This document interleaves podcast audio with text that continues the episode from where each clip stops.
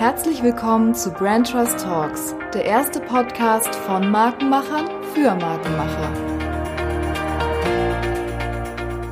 So, liebe Hörer, willkommen zurück zu einer neuen Folge Brand Trust Talks Beyond. Und diesmal stand für mich ein ganz besonderes Gespräch an. Und zwar bin ich bei meinem Herzen, Herzensverein Borussia Dortmund zu Gast und spreche dort mit dem Marketingleiter Dennis Thom. Dennis empfängt mich dazu in der Geschäftsstelle, eben am Rheinlanddamm in Dortmund, in der ich direkt so die einladende Kultur der Marke aufnehmen kann.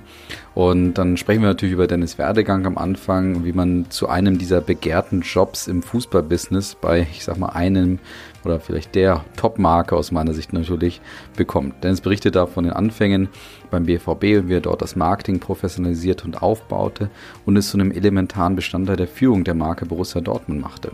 Wir sprechen dann über die Herausforderungen, über diese Führung, wie er die Marke BVB allen Mitarbeitern auch nahebringt und erzählt auch von der Markendusche und den Markenbibeln, die dabei hilft. Und diese Markenbibel gibt es natürlich nur 09 Mal. Er will aber mir nicht erzählen, wer eine hat, außer dass er selber eine hat. Er verrät uns dann, was der Erfolgsfaktor ist, ähm, dass, alle ja, dass alle Mitarbeiter ihm überhaupt sozusagen zuhören.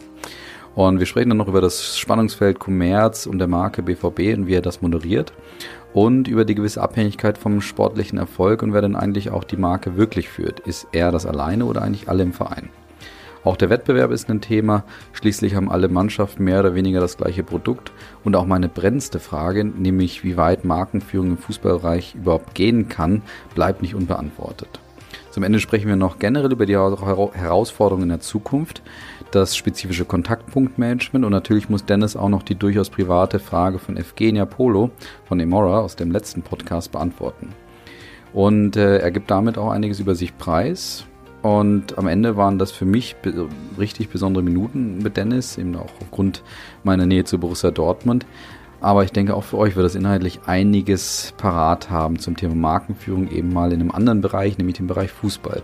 Viel Spaß beim Beyond Talk mit Dennis Dom von Borussia Dortmund. So, liebe Hörer, ja, äh, ich bin in ganz besonderen Hallen, würde ich fast sagen, äh, bei Borussia Dortmund, wie ihr in der Anmoderation schon gehört habt. Und mir gegenüber sitzt der liebe Dennis. Dennis, ich gebe den Ball, habe ich gerade schon zu dir gesagt, rüber an dich. Wo sind wir denn hier? Mit wem haben wir es zu tun?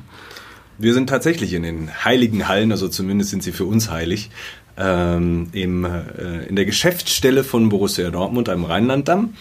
Ähm, mein Name ist Dennis Thom. Ich bin jetzt schon seit zwölf Jahren bei diesem wunderschönen Verein und verantworte das Marketing und das Sponsoring beim BVB. Sehr schön, wunderbar, Dennis. Ja, wie gesagt, mich freut es ja ganz außerordentlich. Das wissen auch die, die Hörer ja schon, dass es hier für mich ja äh, eine ganz besondere Marke ist, bei der ich zu Gast bin. Deswegen äh, musste ich, war ich doch ein bisschen aufgeregt mal. Also heute Nacht habe ich schlechter geschlafen, muss ich dazu sagen. Aber jetzt, jetzt zu dir. Ähm, äh, die aufmerksamen Hörer wissen, wir starten ja mal mit unseren beliebten oder auch unbeliebten drei Fragen zu Beginn, um dich mal so ein bisschen kennenzulernen. Und wir starten mal heute mit der Lieblingsmarke der Kindheit. Du hast jetzt eben schon im Vorgespräch gesagt, das ist gar nicht so einfach. Hast du eine gefunden? gefunden? Ich habe tatsächlich überlegt, weil die Frage ist ja auch, wo beginnt Kindheit, ja, wo genau. nicht. Ähm, aber ich habe mich an eine Situation erinnert, wo langsam die Prozessoren und die, die äh, Personal Computer dann äh, ja. vogue wurden. Und da war tatsächlich einer der ersten Marken, die das großartig gemacht haben, wie ich fand, Intel. Weil sie das erste Ingredient Branding geschaffen haben in einem Segment, wo man sagt, da haben Marken puh, wahrscheinlich noch einen schweren Stellenwert. Jetzt, nach Jahrzehnten später, ja. wissen wir, sind wir eines Besseren belehrt worden. Aber Intel, so mit dem Pentium-Prozessor, das fand ich hochspannend. Also das mhm. Äh, haben die echt gut gemacht. Absolut. Also Markenführungstechnisch technisch ganz spannende Marke, hervorragendes Beispiel, wie ich finde. Ähm, ja, jetzt ja natürlich die große Frage, was ist deine Lieblingsmarke jetzt? Ist es Borussia Dortmund? Also ich meine, du musst es ja wahrscheinlich pflichtgemäß schon sagen, aber du darfst auch noch was anderes sagen, wenn du möchtest. Na, ist es tats also tatsächlich, ich äh, habe das schon immer auch gehabt, also mal abgesehen davon, dass der BVB von Kindesbeinen an mein Lieblingsverein und meine Marke war, ähm, ist es heute umso mehr, weil ich ihn einfach diese Marke noch viel mehr schätzen gelernt habe. Ich konnte sie auch mitgestalten. Mhm. Also das äh, hat dann nochmal eine ganz andere Identifikation. Also das ist eindeutig mit weitem Abstand meine absolute Lieblingsmarke und wird Sehr es äh, höchstwahrscheinlich auch immer bleiben. Ähm, allerdings, wenn man jetzt noch mal so ein zweite reinbringen will, das wäre denn die, die, äh, ich sag mal die Alternative. Da war ich aber, da war ich 18. Das war das allererste Mal, wo ich Promotion gemacht habe. Mhm. Und zwar aus meiner Sicht einer der einfachsten Jobs der Welt. Eine eiskalte Flasche Coca-Cola 02 in dieser, ich glaube, die heißt Georgia White oder Atlanta Green. Die haben zwei verschiedene Glasflaschen, ja, ja. die an äh, Supermarktkunden zu verschenken. Das war, ich habe das wirklich einmal gemacht, bin da so sehr drin aufgegangen okay. und dann habe ich mich relativ schnell auch als Markentrainer bei Coca-Cola wiedergefunden, ja. was eine sehr spannende Zeit war. Also Schön. die Marke ist auch noch sehr tief in mir drin tatsächlich. Bevor wir zu deiner Karriere kommen, finde ich nämlich sehr spannend und ich glaube, die Hörer natürlich auch. Wie kommt man eigentlich in einen so begehrten Job, gerade wenn man dann offensichtlich auch Dortmund-Fan ist? Ähm, wie startet man da durch? Aber vorher noch die auch gefürchtete Frage, du oder deine Marke sozusagen in einem Wort? Ja, ich oder meine Marke? Ja, ist die Frage. Siehst du dich selber als Marke? Also. Äh, naja, also klar, aus der eigenen Expertise sollte man sich selber auch irgendwie als Marke mhm. positionieren, insbesondere wenn es dann auf Karriere, äh, auf, auf Karriere getrimmt sein soll. Also der BVB als Marke ist eine Zwei-Wort-Marke mhm. und wird es wahrscheinlich auch immer bleiben. Und zwar ist das die echte Liebe. Okay. Also das ist für uns ist es ja auch kein Claim und ja. kein Slogan. Also ja. das ist auch meine Mission, das äh, nochmal klar zu machen. Das ist unser Versprechen, das ist die Spitze eines Wertesystems. Ja. Und deswegen kann man das nicht trennen. Und das okay. wäre falsch, es zu tun. Da, die gut. beiden, das gehört zusammen. Und äh, wenn ich mich selber in einem Wort beschreiben wollen würde, dann hätte ich jetzt gesagt, mir wurde das tatsächlich jetzt vor zwei Tagen von außen mal mitgegeben, das fand ich super, ähm, die Allzweckwaffe. Sehr schön, schönes Wort. Erzähl, erzähl, mal, toll, bisschen, ja. erzähl mal ein bisschen. Also wer hat das gesagt? War das jetzt auf dem Fußballplatz jemand oder auch beim Sport oder? Nee, das war tatsächlich ein, ein sehr, sehr äh, alter Freund, und äh, ich weiß gar nicht, wie wir darauf gekommen sind. Das war also schon bei einem, ich sag mal, kühl, kühlerem äh, Getränk.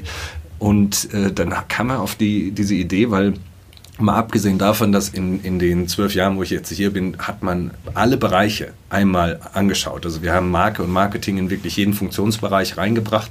So konnte man sowohl im Einkauf als auch im Event- und Catering-Bereich, im Ticketing-Bereich. Also ich habe dann praktisch das, das holistische Bild bekommen ähm, und dann ist man schon so ein bisschen eher der Generalist. Hm. Aber ich könnte mich natürlich auch spezialisieren in den Bereichen. Und ich glaube, einer meiner großen Stärken ist tatsächlich die Konzeption. Also ich sehe die Dinge und bringe sie dann am Ende in ein neues Format zusammen. Und wenn man alles gesehen hat, ist es halt auch einfacher, die Dinge zusammenzubringen. Sehr gut, okay. Deswegen Allzweckwaffe. Okay, verstanden. Dann bleiben wir mal bei dem Thema trotzdem. Also ich weiß, wahrscheinlich sind die Hörer auch jetzt richtig heiß darauf, was über Borussia Dortmund und die Markenführung dort zu erfahren. Ich möchte aber trotzdem mal bei dir bleiben und bei der Allzweckwaffe. Wie landet eine Allzweckwaffe wie du bei, bei Borussia Dortmund? Ja, das, äh, ich glaube, diesen Weg, den kann man nicht nochmal schreiben, weil tatsächlich, als ich die Entscheidung getroffen habe, du hast vorhin gesagt, ähm, dass man ja äh, letzten Endes diesen begehrten Job annehmen möchte. Ich kann dir jetzt mal eins verraten, und zwar mein damaliger Chef bei Unilever hm. hat mir abgeraten, mhm. zu Borussia Dortmund zu gehen, beziehungsweise in den Sportbereich zu gehen, weil Spannend. das Marketing extrem unprofessionell noch war. Mhm. Es war überhaupt mhm. nicht entwickelt. Äh, die Vereine haben sich irgendwie noch selber vermarktet und genau in diesem Bereich sind wir auch ein bisschen reingekommen. Es gab noch kein Marketing bei Borussia Dortmund und ähm, Markenführung schon mal gar nicht. Es war dann eher bei dem ähm, bei Spot5 als als äh, externer Vermarkter, ja. die so ein bisschen mitgemacht haben, also die Expertise hatten und dann habe ich am Ende tatsächlich, äh, ich glaube, es war auch in der Zeitung gelesen, dass Lars Ricken das Marketing übernehmen sollte. Und ich war immer der Überzeugung, er ist im Nachwuchsbereich besser aufgehoben. Ja. Nein, das war nicht der Grund, aber mir fiel das dann so auf. Und es, es hat sich eine Möglichkeit ergeben über ein Beratungsprojekt, okay. was ich mit dem BVB gemacht habe, über meine alte Uni, meinem alten Professor. Und da sind dann die Kontakte mit der Geschäftsführung damals entstanden. Und dann habe ich am Ende eher gesagt ein bisschen frech an der Tür geklopft und gesagt, ihr braucht auch Marketing. Wow. Und äh, da haben sie gesagt, ja, haben sie recht. Ja. So, und dann ging es los und dann haben wir das zu zweit äh, alles aufgebaut. Und wo seid ihr jetzt? Wenn du jetzt sagst, zu zweit aufgebaut, wie viele Leute hast du jetzt? Mein damaliger Kollege ist jetzt äh, Geschäftsführer bei Arminia Bielefeld, okay. ähm, hat also äh, auch eine extreme Karriere hingelegt ähm, wir haben da sehr viel Herzblut reingesteckt und mittlerweile ist das Team schon sehr, sehr groß, mhm. muss ich sagen. Äh, ich benenne jetzt keine Zahlen mehr, weil wir so agil aufgestellt mhm. ist. Das Wort ist ganz schlimm. Mhm. Ähm, aber äh, am, am, Ende ist es tatsächlich so, dass man es nicht mehr auseinanderziehen kann. Mhm. Wer macht genau was? Ja, Social Media, Kommunikation, Marketing, auch im Merchandising die Kommunikation. Es ist alles miteinander verwoben. Aber es sind schon, also da... Äh, ja, du brauchst mehrere Hände dafür. Okay, okay. Ja. Nehmen, nehmen wir mal so mit. Wunderbar. Ja, aber jetzt hast du gerade schon gesagt, also du hast, äh, oder als du angefangen hast, gab es noch kein, noch kein Marketing. Ähm, erzähl mal so ein bisschen was aus deiner Anfangszeit. Wie können wir uns das vorstellen? Also, ähm, wie, wie, wie bist du hier gestartet? Was gab es, was gab es nicht? Hast du alles selber aufgebaut? War das vielleicht auch der Reiz, der dich da, äh, oder da, war das, was, was dich auch gereizt hat an dem Job? Ja, also so im Nach Nachhinein muss ich wirklich sagen, dass dieses Gestalten können und wirklich etwas entwickeln können, mhm. das treibt mich schon sehr an. Also das weiß man ja vorher auch nicht, wenn man noch relativ äh, jung und frisch im Berufsleben ist.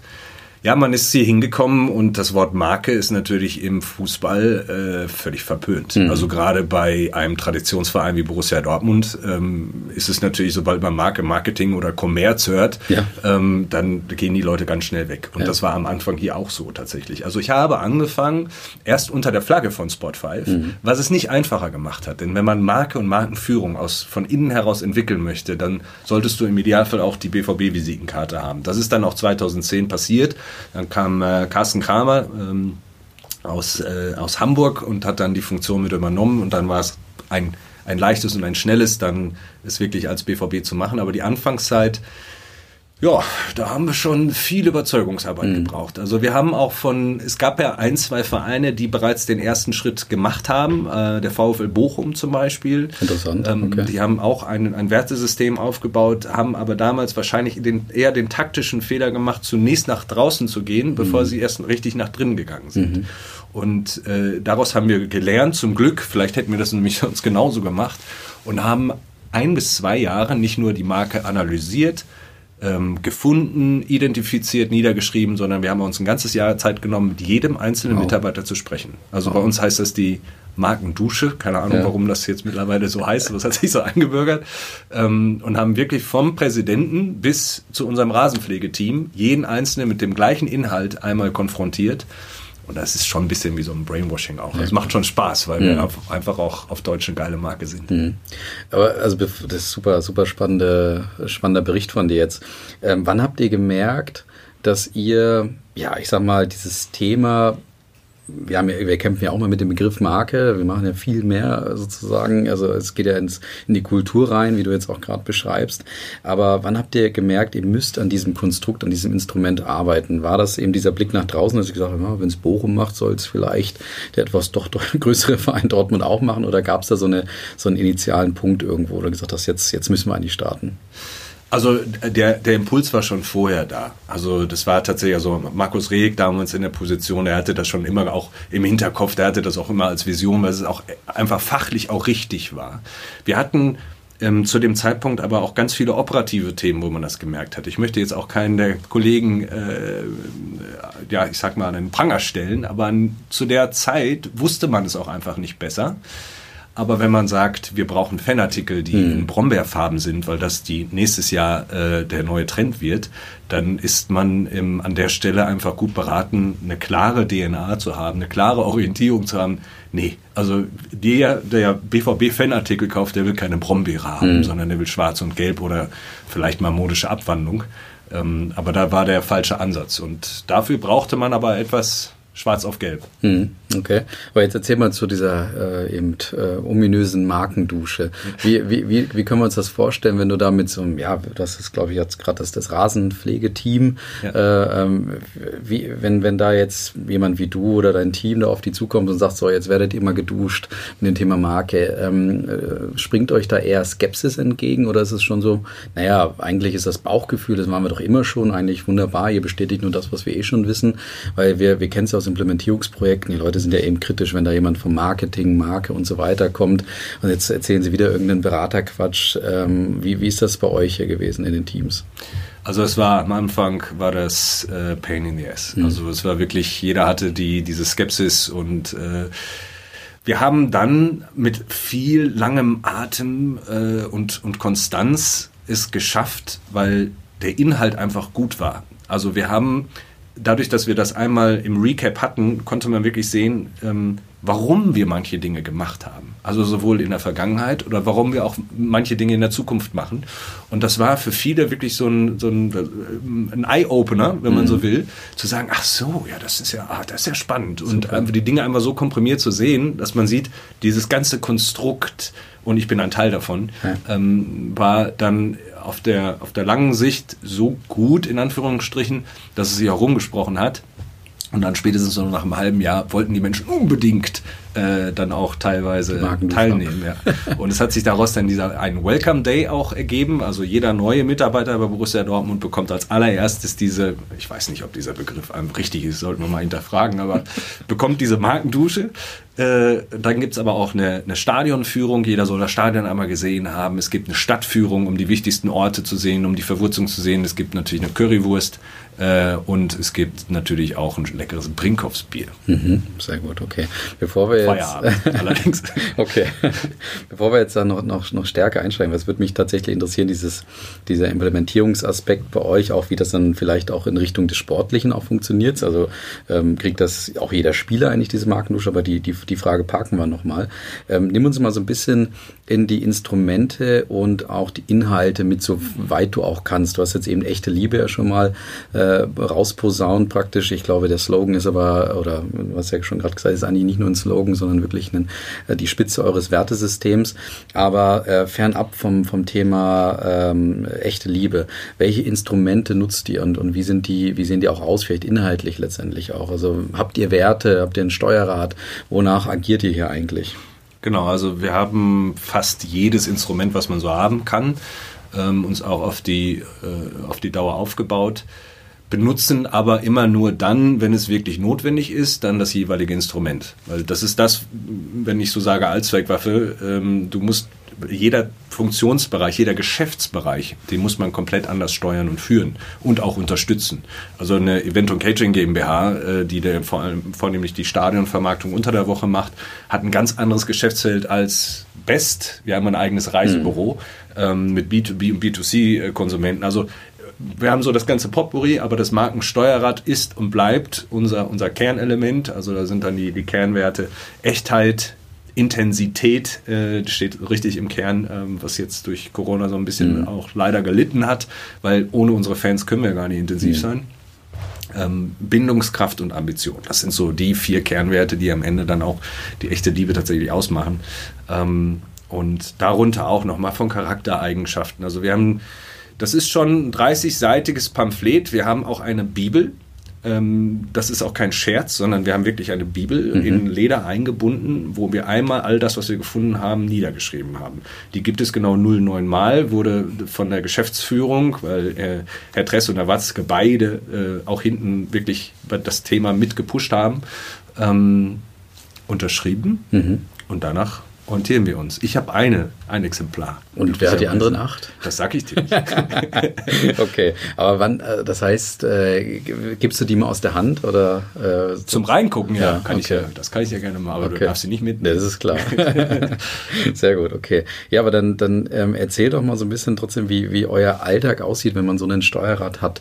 Ähm, du hast jetzt eben schon gesagt, also eure Entscheidungen und die ganzen Submarken, die ja auch hier noch dann da sind, die, die ähm, müssen alle geführt werden. Aber wie führt ihr eben so eine, so eine emotionale, intensive Marke wie Borussia Dortmund mit Hilfe dieses Steuerrads im Alltag praktisch? mit Fingerspitzengefühl tatsächlich. Also wir sind so sehr abhängig ähm, von den wöchentlichen Geschehnissen, dass wir also ich sage mal, äh, wenn, wenn ich jetzt zu einer anderen Marke gehen würde, äh, wäre ich wahrscheinlich erstmal überrascht, ähm, wie ruhig es ist. Dabei ist es nur auf eine andere Art nur ruhig. Bei uns ist es halt super intensiv, weil du es jedes Mal mit dem Spielgeschehen auch zu, oder wenn irgendwas passieren sollte. Mhm. Wir haben in den Jahren so viel erlebt, von einem äh, Bombenanschlag bis über jetzt die Corona-Phase. Das sind ähm, für uns tatsächlich eine von, von Woche zu Woche basierende Entscheidung. Viel Bauchgefühl ist dabei tatsächlich. Ähm, unsere, also das, das Team, was einfach ein, ein Traum ist, es sind einfach alles nicht nur tolle Menschen, sondern die haben alle was drauf und stehen wie eine Eins hinter dem BVB, äh, kann man sich jederzeit darauf verlassen, dass sie die richtigen Entscheidungen treffen, weil sie es einfach entweder schon in sich haben oder relativ schnell übernehmen. Und so führen wir auch. Also ich gebe ganz viel ab an, an Vertrauen, Zutrauen und Verantwortung, ähm, weil ich einfach weiß, dass die Menschen die richtigen Entscheidungen da treffen. Mhm. Aber das brauchst du dann auch, weil so viele Entscheidungen überall passieren, auch diese ganz vermeintlich kleinen Dinge, die aber auf einmal ganz groß werden können. Ähm, wenn ich dann weiß, dass da immer ein Kollege mit bei ist, ist erstmal, ist erstmal safe, hoffentlich. Okay. Sehr gut. Ähm, ja, dann, dann, du hast vorhin schon selber äh, das Thema Kommerz angesprochen. Also Marke, Kommerz, beziehungsweise Marke wird immer direkt mit Kommerz eigentlich auch verbunden.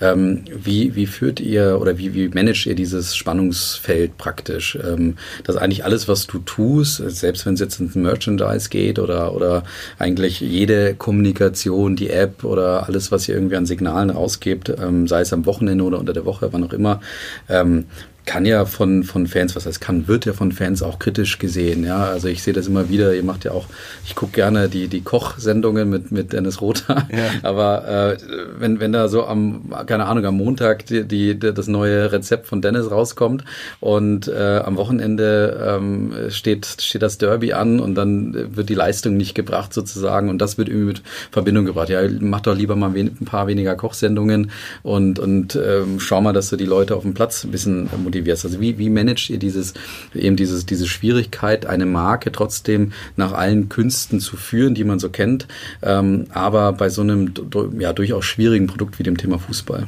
Hm.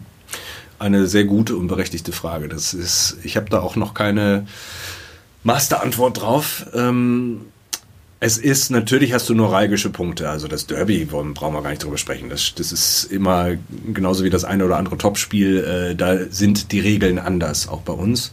Ähm, ansonsten sehe ich unsere bis jetzt tatsächlich die Marke nicht verknüpft mit dem Kommerz in der, im ersten Schritt, sondern was wir von Anfang an getan haben, war, wir haben gesagt, wir wollen die Marke BVB, die DNA, die Identität des Vereins, das, was uns wirklich ausmacht, was uns stark macht auch kraftvoll halten.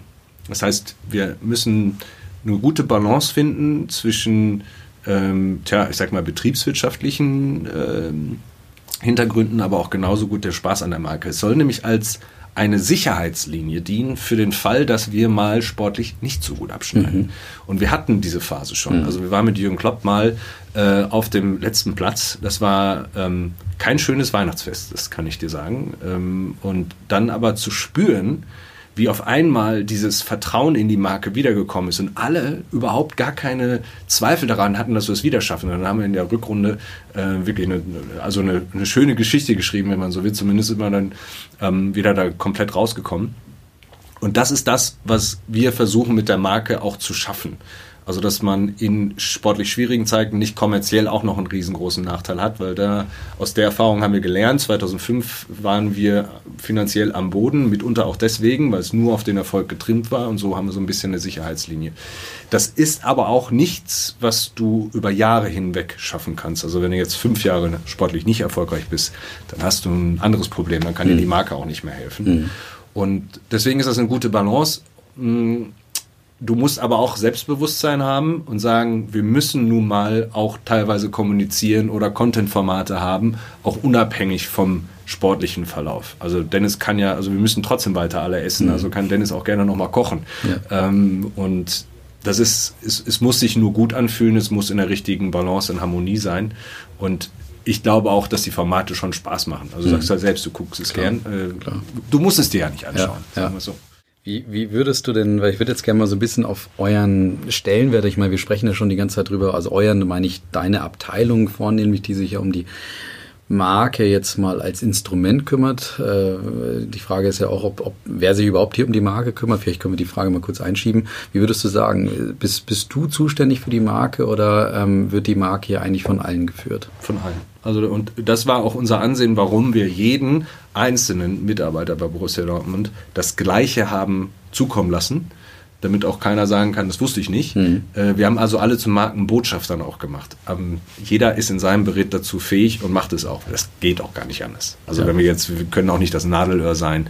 Ähm, nee, aber das ist, ich glaube auch deswegen sind wir relativ schnell und groß und stark geworden. Mhm. Weil einfach alle zusammen die Marke gestalten und führen. Ja.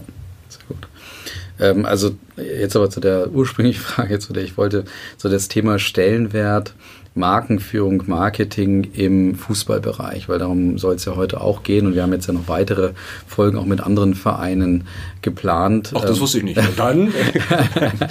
genau. Ähm, ähm, wie, wie, wie können wir uns die Entwicklung äh, grundsätzlich mal aus deiner Perspektive gerade gerade vorstellen im Fußballbusiness? Du hast ja gesagt, vor zwölf Jahren, wo du angefangen hast, war es auch bei, selbst bei so einer Marke oder so einem großen Verein wie Borussia Dortmund, ähm, ums, da war das Markengeschehen eher etwas, was man so nebenher oder halt aus dem typischen Bauchgefühl heraus, äh, glaube ich, wahrscheinlich auch sehr erfolgreich geführt hat. Aber es gab jetzt dieses professionelle Marken, Marketing oder die professionelle Markenführung nicht. Wie würdest du den, den Blick auf den Fußball generell ähm, sehen? Ähm, wo, wo stecken wir da gerade so von der Entwicklung? Glaubst du, da kommt noch mehr? Ist man da schon am, am Zenit ähm, angekommen oder ist man noch in den Kinderschuhen? Ähm, also weder im Zenit noch in den Kinderschuhen. Also das ist schon sehr, sehr weit vorangeschritten, auch auf gute Art und Weise.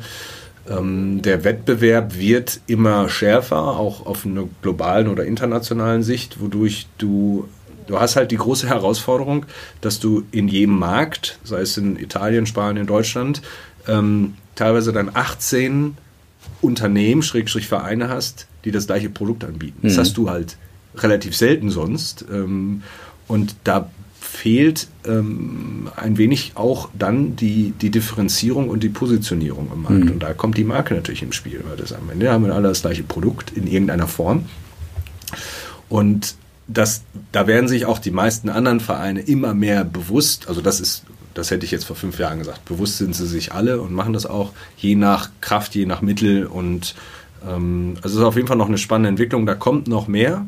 Äh, bin ich mir sehr sicher. Es macht auch immer mehr Spaß. Also wir haben auch am Anfang immer versucht, als wir angefangen haben, sind auch andere Vereine mal auf uns zugekommen und haben gefragt, wie macht ihr das? Wir haben uns immer geöffnet, mhm. weil wir natürlich auch da gesehen, also A, sowieso, also wir helfen immer, wenn, äh, wenn wir können, aber auch ein Stück weit hilft es uns natürlich auch, wenn sich ein anderer Verein noch mal stärker differenziert, weil er sich natürlich auch von uns wegdifferenziert. Mhm. So, weil, also wir wissen schon ganz genau, also wir gucken nur auf uns, wir wissen, wie kraftvoll wir sein können von innen heraus, äh, haben auch keine Angst, ähm, aber umso besser, je schärfer die Profile auch der anderen sind, umso mehr Spaß macht am Ende auch die Liga in dem, in dem einzelnen Land. Mhm. Jetzt hast du gerade schon die Schwierigkeit der Differenzierung an, äh, angesprochen. Also ist mir jetzt auch gerade nochmal bewusster geworden. Also wenn ich immer so drauf schaue, dann fällt mir das eigentlich schon gar nicht mehr auf. Aber ähm, ihr verkauft äh, das gleiche Produkt wie, wie jeder andere, also Fußball mal grundsätzlich. Ähm, und ich meine, wir arbeiten für viele Firmen, aber die haben gar nicht so oft das Problem, dass sie so viele Wettbewerber haben wie, wie, wie ihr vielleicht. Ähm, wie schafft ihr es dann, ähm, diese Differenzierung trotzdem, ja, ich sag mal, zu erreichen oder zu gewährleisten? Äh, an, an welchen Details kann man das vielleicht bei euch auch, auch sehen, dass ihr da wirklich gewillt seid, diese Differenzierung von Borussia Dortmund ähm, ja auf den Punkt auch zu vermitteln? Du, wir haben am Ende haben wir nur eine, eine schöne Schleife um das gemacht, was, was Dortmund und die Dortmunder ausmacht. Mhm. Eine tiefe Liebe und Leidenschaft. Wenn du einmal bei uns im Stadion warst, wirst du diese Frage eigentlich gar nicht stellen. Denn das ist für uns, also für mich jedes Mal neu, also mit Gänsehaut und ich habe meistens eine Träne im Knopfloch, mhm. wenn ich das sehe. Also wenn das Stadion zumindest dann auch komplett voll ist. Ähm, weil sowas hast du, was findest du schwer nochmal so ein zweites Mal. Und ähm, das ist schon ein Produkt, was sich fast schon selber differenziert. Das ist bei Markenführung, wir haben es früher immer Markenführung unter Kontrollverlust genannt, mhm. weil ähm, unsere Fans natürlich Teil, jeder ist Teil dieser Marke, sowohl die Spieler auf dem Platz, wie sie sich verhalten, der Trainer, die Fans, die Mitarbeiter, also alles drumherum ist irgendwie Teil der Marke Borussia Dortmund und zu großen Teilen haben wir auch gar keine Kontrolle darüber. Mhm. Und äh, müssen auch ein Stück weit vertrauen oder zumindest vorbereitet sein, wenn irgendwas ist. Aber Nein, es ist die, es ist, wenn du so willst, ist es ein Selbstläufer und selbst wenn wir keine, kein Marketing machen würden, würden wir hoffentlich weiter Fußball spielen. Haben wir ja früher auch äh, mhm. erfolgreich geschafft. Aber das schöne Schleifchen macht es halt nochmal ein Stückchen schön. Sehr gut. Ähm, dann, dann lass uns doch nochmal äh, natürlich über das leidige Thema Corona äh, sprechen. Es mhm. ist äh, für euch natürlich eben wie eine intensive Marke, wie du vorhin beschrieben hast, die natürlich davon lebt, dass äh, knapp 80.000 Leute ins, ins Stadion strömen, nochmal eine ganze Handvoll mehr auch am, am Fernsehen äh, sitzt und, und euch beobachtet und zuschaut. Und ähm, jetzt hast du sowohl weniger äh, im Stadion als auch draußen vor den Bildschirmen wird ja auch immer mehr so eine Fußballmüdigkeit, auch ähm, macht sich ja breit und es gibt immer mehr Leute, die auch twittern, ja, ich schaue mir das gar nicht mehr an jetzt unter Corona. Da, jetzt gerade entblößt sich der Fußball ja komplett von seiner Kommerzseite, das sind da so die Vorwürfe. Aber wie geht da so eine, eben so eine Marke wie Borussia Dortmund mit um, mit diesen Herausforderungen, die Corona da für euch äh, mit, mitgebracht hat? Gut, die Frage äh, beinhaltet ja jetzt nochmal zehn weitere Fragen. Mhm. Also das ist ein bisschen schwierig, die jetzt sofort äh, allgemeingültig zu beantworten. Also ich wurde tatsächlich heute Morgen mit, ähm, mit unserem allseits bekannten Radiosender hier äh, geweckt im Sektor ähm, mit einem kurzen Ausschnitt, wie sich das bei Borussia Dortmund angehört hat vom Spieltag von Samstag. Mhm. Und dann saß ich im Grunde senkrecht im Bett, weil das war schon fast so wie früher. Und ob es jetzt, ich glaube nicht an eine Fußballmüdigkeit. Mhm. Ich glaube, wir sind alle so ein bisschen gerade gesellschaftlich müde von der Situation. Es ist ein hoher Stresslevel, den, den alle Menschen in allen Bereichen haben. Das ist jetzt kein, glaube ich, nicht ein Fußballphänomen. Wenn man es dann jetzt sieht, auch von den, von den Einschaltquoten her, wer Fußball wirklich schaut, so richtig eins zu eins deckt sich das nicht. Ich will es auf jeden Fall nicht hoffen. Hm. Und was wir gemacht haben von, vom ersten Moment, wo dann der, äh, ja, der Lockdown, war ja kein echter Lockdown, mhm. aber ähm, kam, kam, haben wir uns wirklich einmal auch ein bisschen selber neu erfunden und ähm, ich bin bis heute noch schwer davon beeindruckt, wie äh, der BVB, das ganze Team, ohne auch nur einmal zu zögern, die Dinge komplett neu angeht, von zu Hause neu gedacht hat, ähm, Projekte, digitale Projekte erschaffen hat, von ähm, tatsächlich von, von Unterstützung äh, der lokalen Gastronomen haben wir eine ganz tolle Idee entwickelt gehabt. Wir haben aber auch ähm, nochmal ein Fundraising gehabt für, für wirklich für Menschen und, und Gruppen, die äh, gerade in der, in der Corona-Phase wesentlich mehr Hilfe brauchten. Wir haben sehr, sehr viel Geld einsammeln können dadurch. Wir haben aber auch viel Unterhaltung geboten, damit den Menschen nicht, mhm. auch nicht langweilig wird. Das ist auch für uns eine soziale Verantwortung. Also das ist, sagt man ja auch, ähm, also ein, einer unserer Gründerväter hat das auch gesagt, die Qualität eines Fußballvereins äh, macht, bemisst sich halt auch darum, welche soziale Teil er in der Gesellschaft einnimmt und welche Verantwortung er übernimmt. Das haben wir dann auch gemacht. Und genauso auch die Informationen zu liefern, damit die, die Intransparenz nicht da sein sollte. Und äh, ich finde, das hat uns sehr weit nach vorne gebracht, ähm, auch der neuen Art des Denkens als Marke auch nicht immer so festgefahren und eingestaubt zu werden, äh, hat uns tatsächlich noch, noch mal aufgerüttelt. Man muss auch mal die positiven Dinge sehen, ähm, neue Wege erschaffen und äh, ich hoffe, dass wir jetzt wieder auch im, ja, irgendwann in die Weg der, auf den Weg der Normalität gehen, mhm. aber dann noch mal gestärkt rausgehen, ähm, zumindest was dieses Mindset angeht.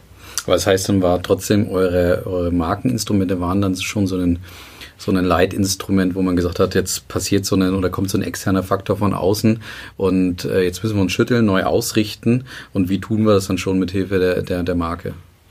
Ja, also ich habe ja vorhin die, die vier Kernwerte. Also es ist immer einfach, Intensität mhm. zu nehmen, weil das sehr, also bei uns ist aber alles maximal aufgeladen. Ähm, nicht nur das Spiel, sondern das sind von der Farbgebung zum Beispiel. Schwarz und Gelb ist in der Farbenlehre mhm. der intensivste Farbkontrast. Mhm. Also so eine, so eine Wespe macht das ja nicht aus Spaß. Ne? Die äh, sagt ja hier, äh, habt mal Angst vor mir. Ja. funktioniert ja. Die Menschen, die ein, eine Million Mal größer sind, haben alle Angst vor Wespen. Äh, wir haben eine Biene. Ne? Die sind ja, die sind ja genau. Ähm, und dann hast du auch, also die Echtheit, aber auch die Bindungskraft. Und das ist etwas, was immer so ein bisschen im, im Hintergrund schwelt. Das ist vielleicht auch gar nicht so sexy für, für Marketing, Kommunikation. Darum geht es aber auch gar nicht um die Kommunikation, sondern es geht darum, diesen Wert zu nehmen, zu sagen, das ist unsere Verantwortung. Wir sind so tief, nicht nur mit der Stadt verbunden, sondern auch mit den Menschen, dass wir in dem Moment auch eine Vorbildsfunktion haben und versuchen müssen, das wieder zu stärken. Und da geht es dann um echte Mehrwerte und dann zu sagen, also wir haben äh, hoffentlich auch einen nachhaltigen Einfluss darauf gehabt, dass der, der, äh, die Gastronomen in Dortmund, die ja mit uns auch mhm. äh, unmittelbar verbunden sind. Also wenn in Dortmund Fußball gespielt wird, dann äh, ist die Stadt nicht mehr wiederzuerkennen. Es ist mhm. in Schwarz und Gelb gehüllt und ähm, da etwas zurückgeben konnten, weil es uns einfach auch wichtig ist. Mhm. Und das sind, das ist klar Marke. Also das ist ein eine Überzeugung, das ist eine Einstellung, dann die Dinge so zu tun, weil du musst, hast viel Aufwand, du hast extra Aufwand, du hast ja den, deine normale Arbeit, aber on top sagst du, ich will aber auch ähm, noch mehr tun. Und das ist eine Identität, deswegen ist Marke auch bei uns mehr tatsächlich Identität, mhm. DNA. Mhm. Mhm. Du meinst jetzt gerade das Thema Bindungskraft, ähm, würde jetzt in der Kommunikation oder bei Kommunikateuren eher, eher negativ äh, ähm, oder wirken? Oder wie Kommunikateuren? Ja. Das habe ich noch nie gehört. Das, okay. Das finde ich ja stark. Ja, okay. ja, ähm, nee, ich wollte nur sagen, dass wir meistens, wenn du emotionale Markenführung fährst, ist hm. die Intensität einfacher also über Bildsprache zum Beispiel, okay. wenn du dann die, die, die gelbe Wand zeigst, mhm. wie sie auf einmal äh, völlig, äh, ja, im Grunde explodiert, ähm, also im positiven Sinne, mhm. dann ist das wesentlich einfacher, als wenn du, weiß ich nicht, zwei Menschen Arm in Arm zeigst. Mhm. So, das mhm. ist, okay, hat auch irgendwie, ne? Ja. Aber das ist halt ein ganz, ganz großer Teil von uns und äh, deswegen, also wir sind ja jetzt auch mit unserer neuen Leitidee zu sagen, und das ist, das meinen wir auch so, ähm, und haben es dann, ich sag mal, ein bisschen ohne, ohne jemanden mitzuteilen, dass wir das machen werden, sieht man ja jetzt auch im Dortmunder Stadtbild hier und da, äh, einfach auch eine Botschaft, was auch immer geschieht. Also es, es, spielt, kein, es, es spielt keine Rolle. Wir bleiben, mhm. wir bleiben verbunden, wir kommen da zusammen durch und äh, ja. Hm. Das ist jetzt vielleicht nochmal ein spannender Punkt. Ich habe das auch wahrgenommen natürlich äh, mit dem, was ich nebenbei klasse fand, die, die, die, also die Videos auch, die da gepostet wurden zum Thema, was auch immer geschieht.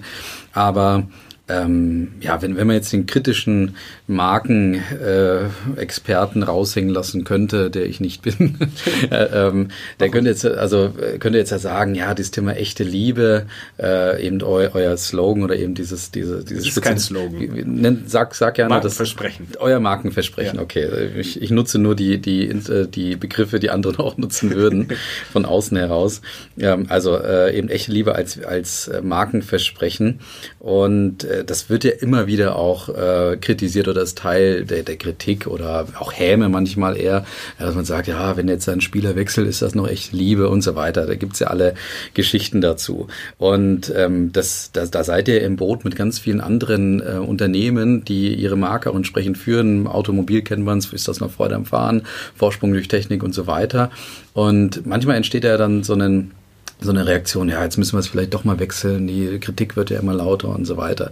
Und jetzt könnte man bei was auch immer geschieht ja sagen, ah, jetzt werden sie da vielleicht, äh, jetzt ist der erste Beginn, um echte Liebe so langsam äh, vielleicht wegzuschieben und durch was auch immer, zum Beispiel was auch immer geschieht, ähm, auszuwechseln. Wie ist das bei euch gerade? Also bleibt aber echte Liebe und dieses, was auch immer geschieht, ist einfach ein weiterer Ausdruck oder eine Verstärkung ähm, dieses, dieses Markenversprechens oder ist es der, der erste Abgesang auf, den, auf, auf dieses Markenversprechen? Also du, siehst mich die ganze Zeit ja, lächeln, genau. wenn ich dir zuhöre, weil es einfach in mir brodelt. Ja, ich, bitte. ich könnte da, ich könnte Ich stelle nur die kritischen Fragen, nein, die eh gestellt werden müssen. Es brodelt gar nicht negativ, ja, sondern einfach, gut. was dann, also die, die ganzen Dimensionen, die mhm. das hat. Mhm. Und äh, um einfach nur das Neugelehrte wieder äh, einzusetzen, also die Kommunikateure da draußen, ähm, die sollten dann auch ganz differenziert sehen, dass wir die echte Liebe überhaupt nicht in die Kommunikation mit einbauen. Ganz im Gegenteil. Also wir haben auf, äh, es ist ein absolutes Verbot, es auf Merchandising-Artikel zu bringen, weil echte Liebe ist nicht käuflich. Das ist okay. eine klare Markenentscheidung. Es wäre wow. einfach, solche Produkte äh, auch äh, damals ähm, verkaufen zu können, aber auch genauso in unserer Sponsorenkommunikation ist die echte Liebe nicht erlaubt, weil das darf keinen oder hat keinen kommerziellen Effekt.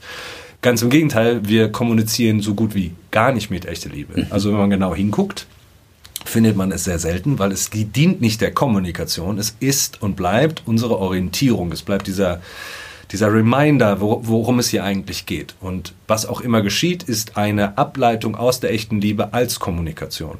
Und wenn du es wieder zurückführst, wirst du es sehen. Also dieses, was auch, das ist echte Liebe. Wenn du wirklich liebst, wenn es eine echte, echte Liebe ist, und das weiß jeder, der mal äh, richtig tief geliebt hat, dann ist es egal, was passiert also da, da, da, verzeihst du dann auch am Ende alles oder äh, das ist aber auch eine Wechselwirkung. Das ist halt Liebe, die geht nicht einfach so weg, die ist auch nicht erklärbar. Hm. Und deswegen bleibt sie auch, was auch immer geschieht. Und da kann, da kann Corona kommen, da kann sonst was kommen. Meine Liebe zu Borussia Dortmund, die bleibt. Ja. Wow, jetzt hätte ich am liebsten fast äh, den Deckel drauf gemacht und gesagt, jetzt mal mit dem Schlusswort entlasse ich dich. Ähm, nein, wir haben, wir haben noch einen Sektor, ich würde noch gerne über Herausforderungen sprechen und dann ähm, müssen wir auch noch äh, über die Frage äh, sprechen, die dir dein, dein Vorgast äh, überlassen hat. Mhm. Ähm, genau, aber jetzt sp sprechen wir erstmal über, über Herausforderungen. Ähm, vielleicht Borussia Dortmund, aber natürlich die Marke auch Borussia Dortmund. Was treibt euch da gerade so um ähm, als Herausforderung? Ja, tatsächlich äh, so ein bisschen die Ungewissheit, mhm. wo die Reise jetzt hingeht. Also ähm, der, der, der Spielbetrieb ist erstmal das A und O, dass wir da eine vernünftige normale Struktur bekommen, ähm, weil das einfach im Kern das ganz essentiell ist. So. Und da ist dann markentechnisch, warten wir eher so ein bisschen ab, um ehrlich zu sein. Ähm, es ist ja, wir haben ja keine Not unbedingt, jetzt bewusst irgendwas zu kommunizieren. Wir wollen es ja auch gar nicht pushen. Wie gesagt, das ist eine, eine Schleife, die äh, es verstärken kann oder verstärken soll. Was wir gerade tun, äh, parallel sind Themen zu entwickeln, die einfach uns flankierend helfen können, ähm, die uns auch ein Stück weit noch weiter vielleicht auch vom sportlichen Erfolg unabhängiger machen können. Das sind dann äh, mögliche Digitalprojekte, sind vielleicht auch im New Business-Bereich äh, Projekte. Die Internationalisierung war bei uns eigentlich immer ganz groß auf der Uhr, was jetzt durch Corona natürlich auch ein bisschen mhm. schwieriger geworden ist. Wir haben aber immerhin eine digital, also eine virtuelle Asientour haben wir durchgeführt. Hätten wir auch nicht machen müssen, haben wir aber gesagt, es ist uns wichtig, weil unsere Fans in Asien sind reden wir ja auch, also sind unsere Fans. Ja. So, und genau da musst du auch die Bindungskraft aufrechnen und auch viel mehr, weil sie noch viel weiter entfernt sind.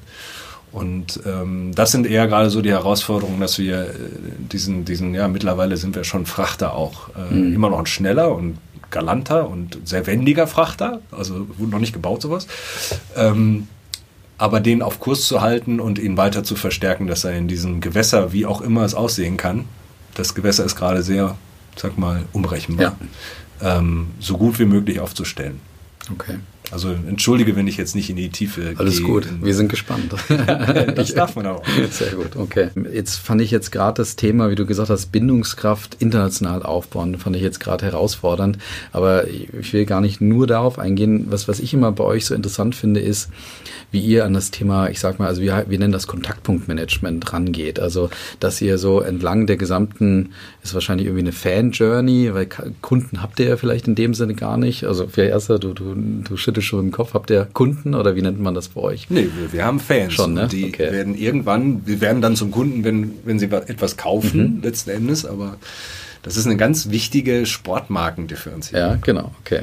Aber jetzt, äh, ich finde es mal interessant. Also so, man, man hört ja diese, ich sag mal, äh, es sind ja keine Gerüchte, ist ja, ist ja ein Fakt. Also im Fußball gedrosseltes Internet ähm, während des Spiels äh, und nur eine Halbzeit hat man, glaube ich, volle Bandbreite und äh, was es noch so alles an Kontaktpunkten gibt. Jetzt, du hast jetzt die, oder die, die Videos mit dem, was auch immer geschieht, sind natürlich auch ein Kontaktpunkt. Aber ähm, ich, mich würde mal so interessieren, was sind so eure Top, keine Ahnung, fünf bis zehn Kontaktpunkte oder vielleicht auch so, so schöne Beispiele, ähm, wo du dran festmachst, schau mal, da müssen müssen wir die Marke Borussia Dortmund transportieren und ganz spezifisch vermitteln. Und da müssen wir auch anders sein als äh, meinetwegen die, die Rivalen aus Gelsenkirchen oder aus, aus, aus München, ähm, wo du wirklich sagst, da merkt man die, diese Spezifik von Borussia Dortmund. Hast du da welche parat gerade? Eben entlang der Fan-Journey. Das ist eine richtige Fachfrage jetzt, ne? Ja, du, du holst aber auch direkt aus mit fünf bis zehn. Ist, äh, also mir, mir ist egal, du kannst auch deine Lieblings drei nennen. Mich, mich interessiert es einfach 09, nein. Ja, also, genau. Äh, zunächst mal würden wir solche Entscheidungen nicht auf der Basis von anderen treffen. Mhm.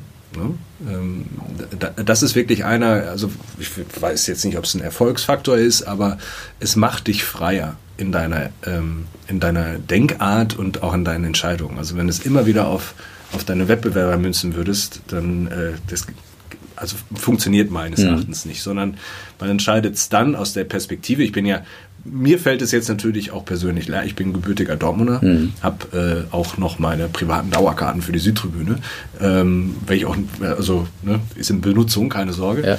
Aber ähm, dann die Entscheidung zu treffen, das ist ganz stark Bauchgefühl, aber das kann man auch, wenn man sich identifiziert, äh, identifiziert mit der Marke. Und ganz wichtig halt sich wirklich einmal sich die Mühe nehmen, aus der Perspektive des Fans auch zu denken und zu sehen. Oder ihn einfach mal zu fragen. Also wenn er die meisten, ähm, meisten Unternehmer, Simon Sinek hat das so schön gesagt, er sagte dann, äh, die normalen Unternehmer oder CEOs äh, machen nichts für die Kunden. Oder wenn du was für die Kunden machen würdest, würdest du sie einfach mal fragen, was sie wollen. Mhm. So, und wann hast du das letzte Mal mit dem Kunden gesprochen? Und, ähm, und dann gibt's so Kleinigkeiten. Und wir haben, ich finde immer, einer meiner Missionen war, äh, den, den Stolz der Stadt aufrechtzuerhalten. Also Dortmund hat schon seit Jahrzehnten einen großen Kampf mit Strukturwandel und ein bisschen auch, um ehrlich zu sein, ein Selbstbewusstseinsproblem. Das ist mhm. jetzt meine persönliche Meinung. Aber wir machen uns kleiner, als wir äh, manchmal sein, äh, machen müssten. Und dann ist der BVB ein ganz probates Mittel, um diesen Hebel mal ein bisschen anzufahren. Und jetzt haben wir ein kleines Projekt Riesenwirkung an der Katharinentreppe. Also wenn du aus dem Dortmunder Hauptbahnhof rauskommst, das erste ist, ist schon eine imposante, schöne Treppe, so gehst du direkt ins Zentrum, ist eigentlich echt cool äh, haben wir das, haben wir die Treppe gebrandet. So, und das ist das erste, was du siehst, so herzlich willkommen, so ein bisschen in der Fußballhauptstadt, dann steht das äh, Deutsche Fußballmuseum daneben. Also das hat dann schon insgesamt so ein, ein rundes Projekt und dann kommst du schon als BVB-Fan, der aus Soest oder aus Münster oder sonst wie kommt, fühlst du dich schon wieder ganz gleich abgeholt, aufgeladen, gehst in die Stadt und feierst, feierst uns und bist damit sofort Teil der Marke und wir haben dich nur mit diesem ganz, ganz kleinen Kontaktpunkt aufgeladen. Mhm. Das ist jetzt ein sehr aktuelles Beispiel, Perfekt. aber äh, es schrie danach, wir haben es nie gemacht, dann haben wir es einfach gemacht. Sondern, ja. Super, wunderbar. Sehr gut, äh, Dennis. Dann gehen wir mal in die, in die Nachspielzeit, würde ich sagen. Und in die Nachspielzeit äh, leiten wir ein mit der Frage von Evgenia, die dir hinterlassen wurde vom, vom ja, Plattform für Lebensende, ähm, ähm, die, die ja eine ganz komplexe Frage, würde ich sagen, dir hinterlassen hat. Und die spielen wir jetzt mal ein. Okay, äh, meine Frage an den nächsten Hörer wäre, ob ähm, das Thema Vorsorge für das eigene Lebensende eigentlich eine Art Pflicht ist und ob du ähm, für dein Lebensende vorgesorgt hast, um Angehörige zu entlasten, damit sie nicht ähm, sich viel mit organisatorischen Sachen auseinandersetzen müssen, ähm, wenn es äh, einen Trauerfall gibt. So, das ist jetzt mal eine Frage, oder? Das ist eine Frage, die sehr konträr und kontrast. Das ist richtig äh, Crunch-Time jetzt, ne? Ja, die Nachspielzeit jetzt. Bist nochmal gefordert. Aber ähm, genauso wichtig. Also äh, ich glaube tatsächlich, dass der, der, der Tod gehört mit genauso zum Leben. Das ist in dem Moment, wenn du auf die, auf die Welt kommst, sollte es dir klar sein, dass dieses Leben auch ein Ende hat. Und wenn man sich dessen bewusst wird, kann man ähm, viele Dinge auch anders bewerten und anders sehen. Ich persönlich, um das vielleicht jetzt auch sich mal zu öffnen, ähm, habe aus verschiedenen Situationen heraus dem, dem Tod schon sehr ins Auge geblickt. Ich persönlich tatsächlich auch. Also ich habe mit meinem Leben mal gekämpft, als ich ein sehr junger Mann war. Okay. Ähm, habe es also schon, war schon in dieser Situation und habe aber auch bemerkt, so viel Angst muss man gar nicht haben. Mhm.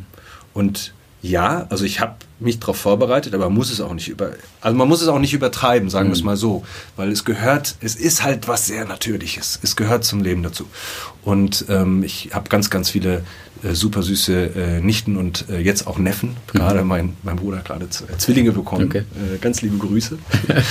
ähm, und die haben zum Beispiel alle so Kleinigkeiten, aber kriegen alle ein Sparbuch. Und wenn ja. die mal 18 sind, sind die, äh, haben die, brauchen die sich um Führerschein und so keine Sorgen zu machen. Und alle anderen, also ja, um die Frage zu beantworten, ja, habe ich, äh, aber auch in einem geordneten Maße. Und man sollte eine sehr, ich sag mal, unaufgeregte Art haben, weil dann lebt es sich leichter, bis man stirbt. Mhm. Okay, sehr schön. Vielen Dank für deine Offenheit und, und die, die Beantwortung dieser Frage. Ähm, Jetzt hast du nochmal die Möglichkeit, praktisch den Ball in den Strafraum zu schießen. Letzter mhm. Angriff. Äh, deine Frage für den nächsten Gast. Meine Frage für den nächsten Gast. Und bitte, ich sag's dir gerade vor, so, dass wir es wunderbar reinschneiden können. Also du musst jetzt auf den Punkt formulieren, du kannst aber auch erstmal erklären, wenn du möchtest, und dann nochmal sauber formulieren. Soll ich den Namen sagen? Nee, brauchst du nicht. Okay. Ähm, also ich glaube, die, welche Frage mich so wirklich interessieren würde, oder die frage ich tatsächlich häufiger mal, äh, ist, welchen großen Fehler hast du in deinem Leben gemacht, den du bereust und was siehst du daraus? Perfekt, wunderbar. Auf den Punkt formuliert. Das war eine gute Flanke. Jetzt bleiben wir, Gott, ich verlasse jetzt auch wieder diesen metaphorischen ja, Bereich. Der, der, der, ist ja viel zu. Da habe ich alles viel, schon wollte gerade sagen. das macht wahrscheinlich jeder mit dir. Ja, in dem Sinne, ich mache noch einen, einen Witz am Ende. Ich würde sagen Schlusspfiff. Und ähm, Dennis war ein ganz äh, spannendes Gespräch. Wie gesagt, für mich persönlich ja eh schon. Ähm, also ich gehe mit, mit noch glänzenderen Augen äh, nach Hause. Äh, noch nicht ganz nach Hause, aber okay.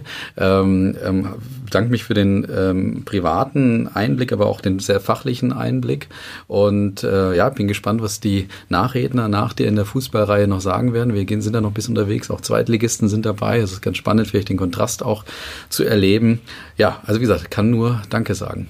Vielen Dank dir. War ein sehr sympathisches Gespräch und äh, hat mich selber zum Teil äh, zum Nachdenken angeregt. Von daher so Vielen. Dank, bis zum nächsten Mal und ich höre auch bei den anderen rein. Sehr schön, alles klar. Danke, liebe Hörer, macht's gut, bis zum nächsten Mal.